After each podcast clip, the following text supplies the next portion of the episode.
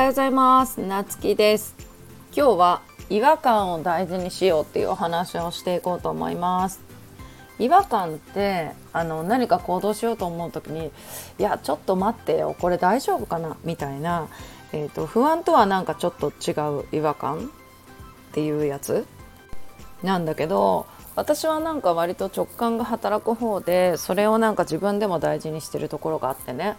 だけどあなんかこの人ちょっとあれだなとか思いながらも突き進んでしまう時があるんよね時には。でそういう時に騙されたりするっていうことが、えーと、過去にあったりとかしたかな。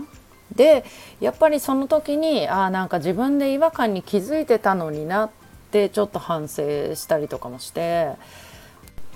もちろんなんか何かを始める時ってやっぱり不安になったりとかもするんでねまあそういうの勢いで、うん、大丈夫だよみたいな感じでねやっちゃう時もあるんだけどまあなんか明らかにね不安とは違うちょっとその人に対しての違和感みたいなのとかそのことに対しての違和感みたいなのやるとあの無視しちゃうとねなんか騙されたりするっていうことがあるんでやっぱりそこはね気をつけなきゃいけないなってもうちょっとあの慎重になった方がいいかなっていうのをね思います。でやっぱりなんか私の周りにもなんかそういう風に騙されたりとかそういうなんかねちょっと失敗しちゃったりみたいな時は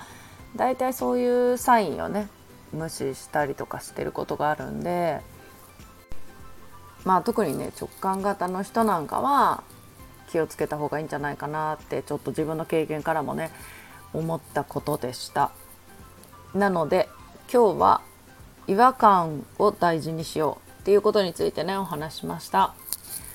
それじゃあまたお会いしましょう。いってらっしゃい。